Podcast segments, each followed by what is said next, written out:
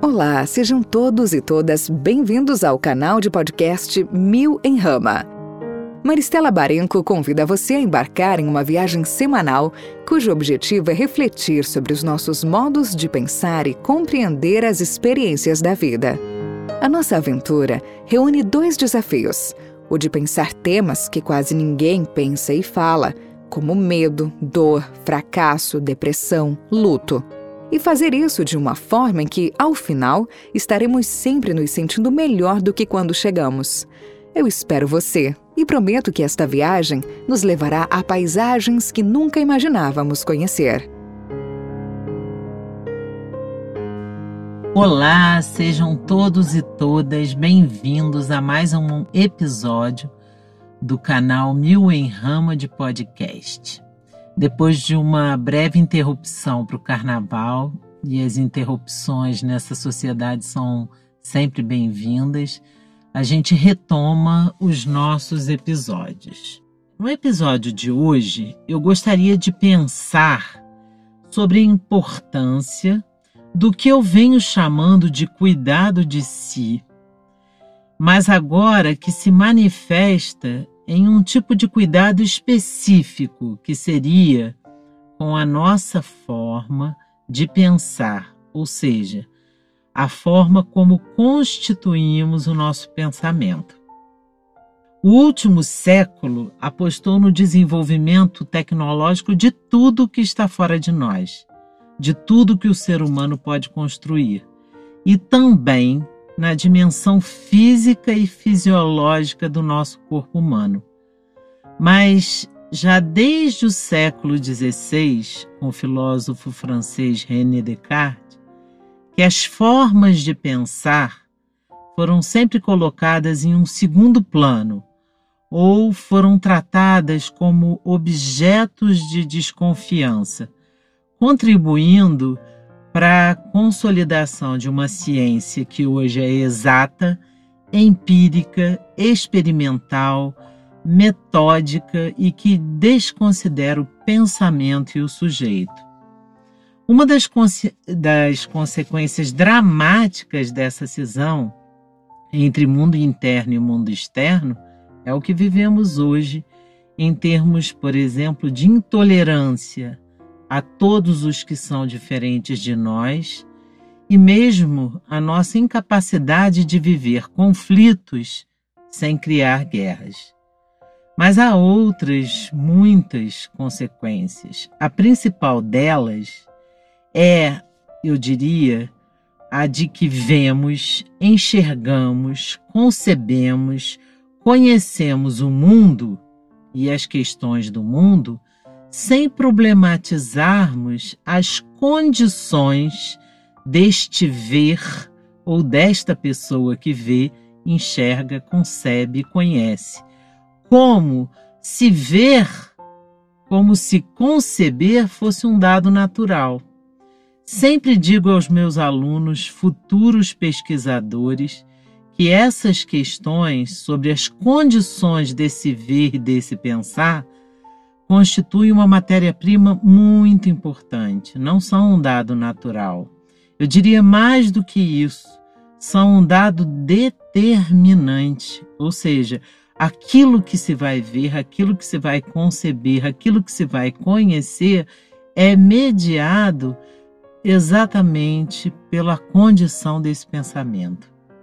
Normalmente, quando nos vemos diante de uma situação de crise, trazendo isso agora para a vida, quando passamos por um problema grave em nossas vidas, a forma como reagimos revela, ao menos, dois condicionamentos culturais que carregamos em relação ao pensamento. É sobre esses dois condicionamentos que eu quero pensar aqui e gostaria de inserir essa discussão como uma prática muito importante de cuidado de si. O primeiro condicionamento é que acreditamos na supremacia dos acontecimentos, da dinâmica da vida e dos fatos sobre nós e por isso nos vemos como vítimas da existência. Aprendemos que uma situação negativa precisa nos impactar de uma forma negativa. Se alguém que amamos morre, precisamos sofrer. Se alguém nos agride, precisamos revidar. Se nos descobrimos com uma doença grave, precisamos sucumbir. Vivemos como autômatos, vivemos é, como vítimas diante dos problemas da vida, buscando colocar uma máscara específica que foi criada por outra pessoa antes de nós e que foi ensinada para nós atribuída como forma de se lidar com determinada situação. E assim fazemos isso, repetidamente, por infinitas gerações. Não aprendemos ainda que existem milhares de formas de pensar e de sentir e que temos o poder e a autonomia para escolher outras maneiras de agirmos e reagirmos diante daquilo que nos causa sofrimento e dor. Eu tenho uma amiga, uma linda amiga de infância, por exemplo, que perdeu o amor de sua vida em uma situação inesperada agora e que me surpreende a cada diálogo com um olhar positivo sobre a vida, com uma coragem admirável e com a capacidade de recriar a vida de forma mais linda até do que já era. E ainda que não seja o caso, porque eu não acho que os podcasts eles devam existir para eu falar sobre a minha vida, né? Eu mesma tenho histórias para rememorar para mim mesma de mudanças radicais de padrões de relações, a ponto de alguns amigos não conseguirem acreditar na força de minha capacidade de superação. Então, se é possível, por que essas histórias de superação e de resiliência são exceções a um padrão relacional? A resposta é que nós somos capazes de caminhar rumo à superação apenas se praticamos este cuidado conosco regularmente. Neste caso do pensamento, isso significa uma prática regular de se debruçar sobre si e sobre as formas de pensar e ter a coragem de se colocar também como um problema. Ter a coragem de se problematizar, de suspeitar de si e de sua pequenez, de buscar em si ao invés de primeiramente acusar o outro sobre as causas dos desentendimentos, de buscar diariamente estar aberto para acolher formas outras de pensar que são muito mais plausíveis, inclusivas, alegres, compassivas e bacanas do que as nossas. E reconhecer amorosamente que carregamos muitos estereótipos que foram herdados de nossos primeiros agrupamentos em vida. Por exemplo, a família, a comunidade, a escola, a igreja, o grupo de amigos, etc. É preciso muito discernimento para entender que, embora amemos loucamente nossos pais, seus pensamentos e visões de mundo são fruto de um tempo de um contexto, de uma experiência e, muitas vezes, de um limite. Podemos continuá-los amando pensando diferente deles. Mas existem muitas outras formas de cuidado de si. Por exemplo, ler livros, estudar alguns temas, buscar informações em fontes que sejam mais críticas e inteligentes do que nós. Isso, como repetirei abaixo, consiste em um processo árduo e permanente de produção contínua de si, uma experiência a um só tempo de busca por plenitude, mas de consciência contínua da situação de inacabamento que é característica do ser humano. Nós somos seres incompletos, inacabados, contraditórios também. Não podemos viver como se carregássemos verdades absolutas. O segundo condicionamento cultural que eu falava é que justificamos as nossas ações e reações baseados em um fundamento lógico e racional, que nos faz ter a impressão de que sempre temos a razão.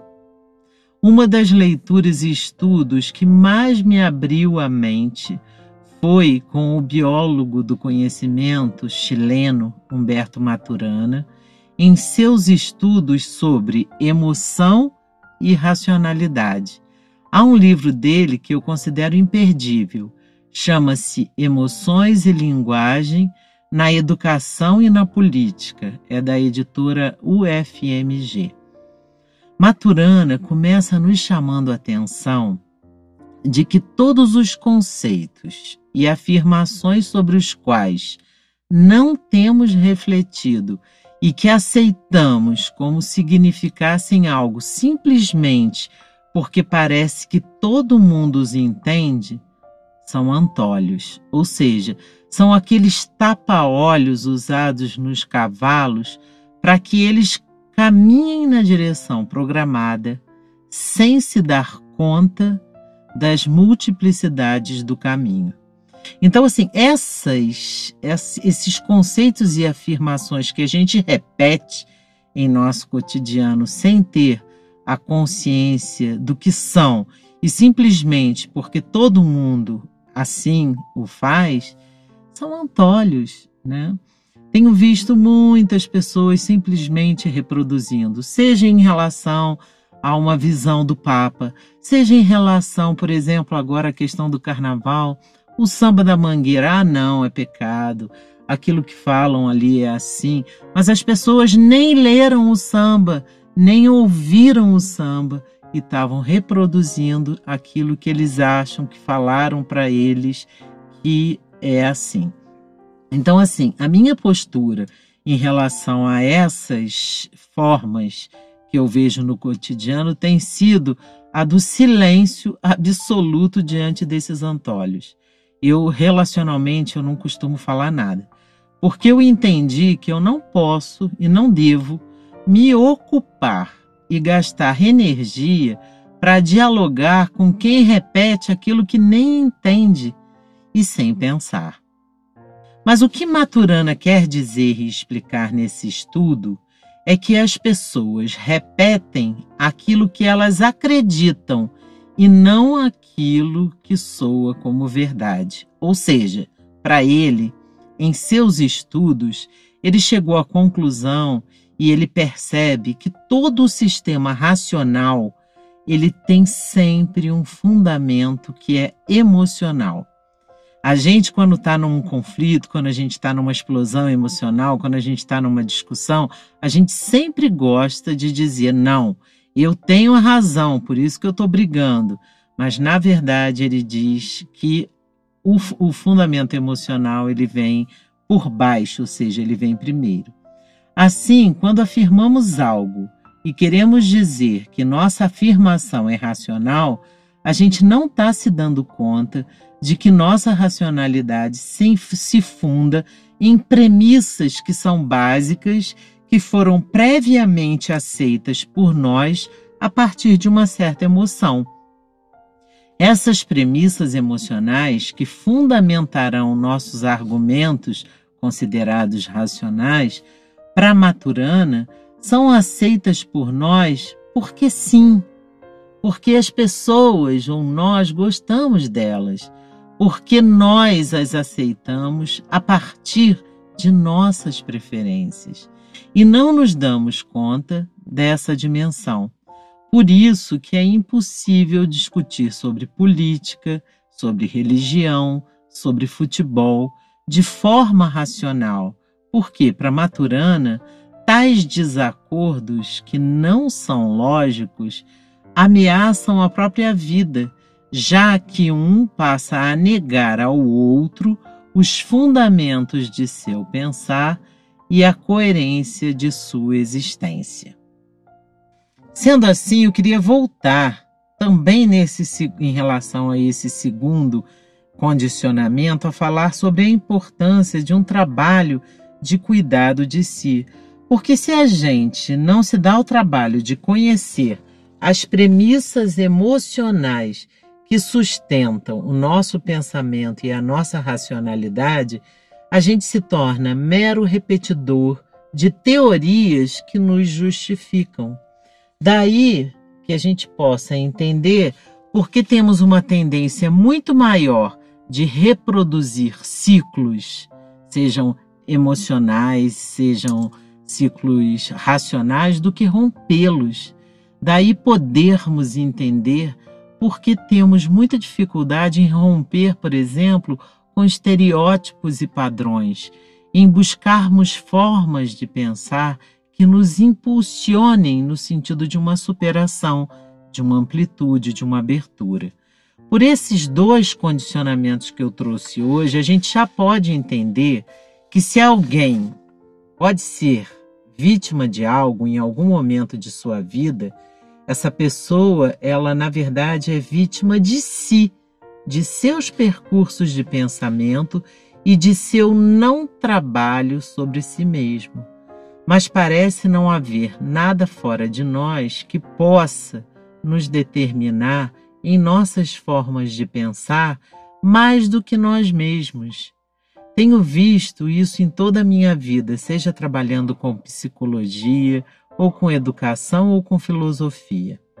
Uma vez eu encontrei uma pessoa tão rígida e que sofria tanto com a sua rigidez e ao mesmo tempo era tão arrogante que naquele dia eu escrevi assim em minha prática de cuidado de mim. Eu tenho isso guardado até hoje num caderno.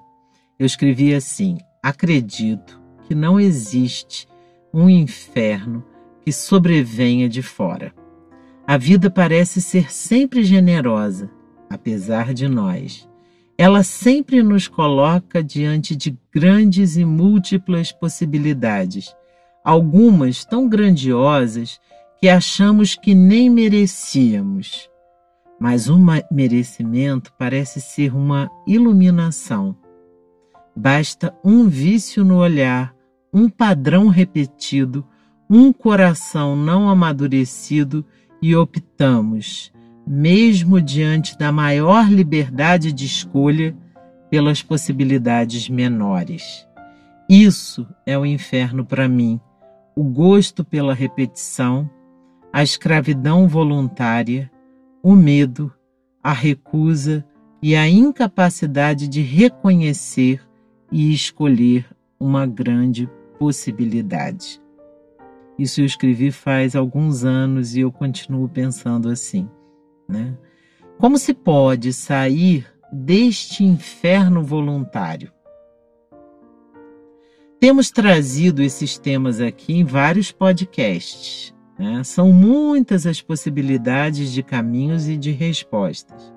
Certo é que precisamos nos ocupar de nós. Vejam, eu nunca tenho dito, apontado caminhos, apontado conselhos. O que eu tenho dito é: todos os podcasts eles geram em torno da mesma ideia, da necessidade de nos ocupar de nós, de nossas formas de pensar. E que precisamos tensioná-las sempre a partir de um outro. Quem é esse outro? É uma pessoa, uma ideia, um conceito uma afirmação, uma contradição, um conflito, uma situação, um desacordo. É um processo muito difícil? É sim, muito. É visceral, emocional e muitas vezes, e para muitas pessoas, ele nem acontece. E quando isso não acontece, o sofrimento se propaga. A gente causa dor causa às vezes dores em muitas pessoas, mas a dor maior nós causamos em nós mesmos. A gente adoece um pouco mais, fica rígido, sai do fluxo da vida, daquele grande fluxo da vida. Mas muitas vezes esse, esse processo também pode acontecer. né? esse processo de libertação. E quando ele acontece, essa libertação é de tal ordem, há um sentimento de superação de tal dimensão que a gente sente direitinho mudar de padrão vibratório e energético em nossa vida. A gente sente esse salto. Em outras palavras, a impressão é que a gente evolui, a gente se apazigua, a gente se sente repleto de amor. E como em um parto, as dores que precederam aquela vida que despontou elas ficam completamente esquecidas para trás e tudo fica muito mais fácil para ser vivido. É por isso que eu afirmo que os podcasts aqui, esses podcasts do canal Mil em Rama, eles não significam uma proposta de autoajuda. Eu gostaria de fazer essa distinção e para isso eu queria me reportar à distinção que um filósofo que eu prezo, chamado Henrique Dussel, ele é um argentino radicado no México. Ele no livro, ele tem um livro da editora Vozes chamado Ética Comunitária. E ele nesse livro, ele vai fazer uma distinção sobre o que é ética e o que é moral. E eu gostaria de trazer essa distinção para falar também a diferença que eu vejo entre autoajuda e cuidado de si. Dussel entende a moral como uma plataforma intrasistêmica, ou seja, algo que se encaixa dentro dos modelos institucionalmente estabelecidos. Por exemplo, uma igreja estabelece um parâmetro de como os fiéis devem se vestir e se comportar, ou uma escola define uma conduta comportamental para os seus alunos. Nesse sentido, Dussel entende que as morais elas são mais adequadoras e são relativas. Fazendo um contraponto a isso, uma ética está comprometida com algo bem maior, com o sentido maior e mais amplo dos processos. Por exemplo, Dussel vai trazer para a gente uma imagem do povo hebreu, quando esse povo era escravo no Egito. E aí a gente lembra da história bíblica com a figura de Moisés. Ele vai dizer: As morais reformistas, elas sempre perguntam como ser bons no Egito. Elas discutem as normas, as virtudes, mas aceitam o Egito escravocrata como um sistema vigente. Já Moisés, porém, pergunta: como sair do Egito? Mas para sair é preciso haver consciência de que existe uma totalidade na qual estou dentro e um fora por onde posso transitar. Esse é o universo da ética. É quando a gente percebe que para além de nós há múltiplos caminhos de escolhas, né? Então, em se tratando de cuidado de si ou de autoajuda, há algumas distinções nessa linha também. A autoajuda muitas vezes é pensada como estratégia para ajudar as pessoas a se adequarem mais e melhor às condições do próprio capitalismo que adoece e de vida desse tempo, que são em si as produtoras de doença. As pessoas que se comprometem excessivamente com a autoajuda podem achar que estão se curando, mas muitas vezes podem fazer isso desejando trabalhar mais, para ter mais dinheiro, para consumir mais, ou seja, dispõem-se a curarem-se praticando uma filosofia que é mais do mesmo, mais daquilo que deveria ser superado. Já o cuidado de si, ou a ocupação de si, ou as técnicas de si, conceito que é presente na trajetória filosófica e aparece sempre é, em vários momentos com vários nomes, né? Por exemplo, a gente poderia falar que desde Sócrates atribui-se a Sócrates a pergunta que ele faria para jovens e pessoas, que seria: Tu te ocupas de ti? E aqui eu trago cuidado de si, passando por essa história, é, mas principalmente em Michel Foucault, que é um autor com quem eu mais tenho me aprofundado e me identificado nesse conceito, né? Foucault tem um livro chamado História da Sexualidade 3, O Cuidado de Si, da editora Graal. Para ele, né, um aspecto importante do cuidado de si é que ele não consiste em um ideal ou um princípio geral e genérico, mas se traduz em um conjunto de ocupações que supõem um labor, ou seja, um trabalho, uma dedicação, uma disciplina, que exige um tempo e uma metodologia. Então, assim, uma pessoa que cuida de si, ela tem que ter um tempo no seu cotidiano para pensar nessas questões suas. Sei lá, seja através de um caderno, é, de um registro de situações, seja através de, como eu falei, de uma leitura de um livro e de fazer uma analogia entre o que o livro propõe e o que ele pensa, né? Mas o que eu gosto em Foucault desse conceito é que não é algo da ordem do individualismo e de uma possível alienação. Ah, eu vou cuidar de mim. Não é isso. Muito menos de uma prática de solidão.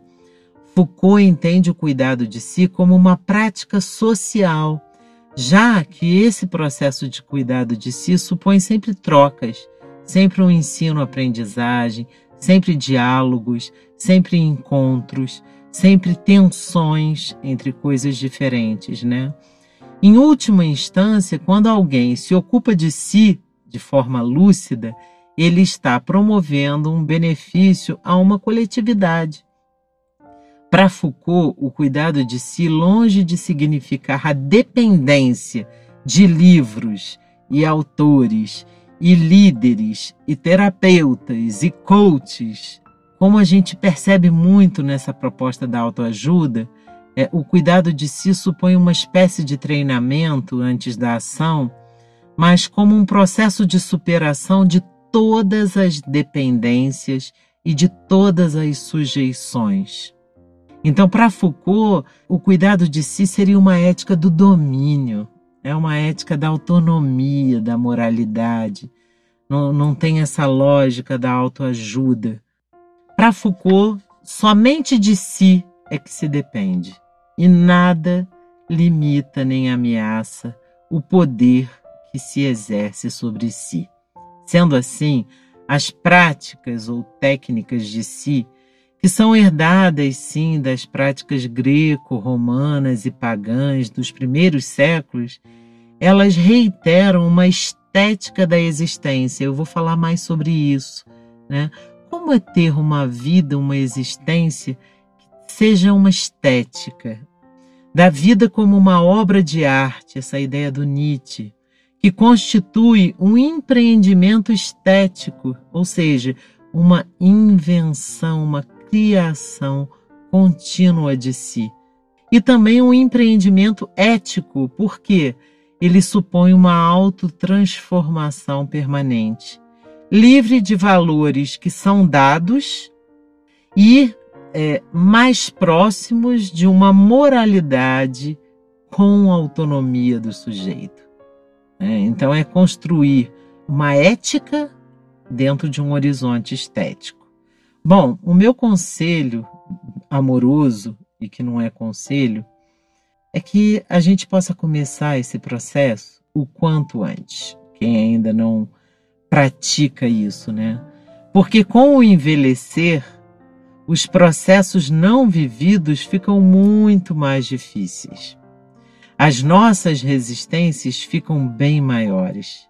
E como diz Hermógenes, aquele professor de yoga né, e pensador, ele tem uma frase que ele diz que muitas pessoas chegam ao fim sem terem atingido a meta.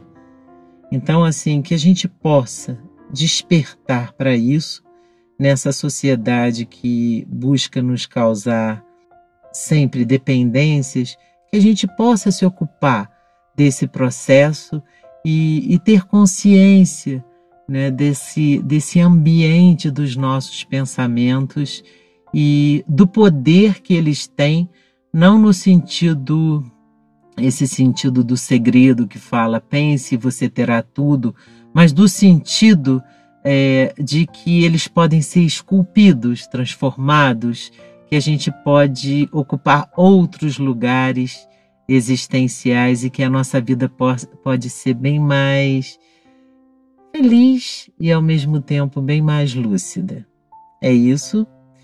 Então a gente para por aqui e continua na próxima semana. Muito obrigada e que sua semana seja com bastante sentido. Se você gostou da viagem e da paisagem de hoje, deixe seu recado. Se você tem perguntas e questões, compartilhe conosco. O que eu espero e desejo é que você esteja se sentindo muito melhor e mais potente do que quando chegou. Este é o objetivo deste trabalho. Até semana que vem!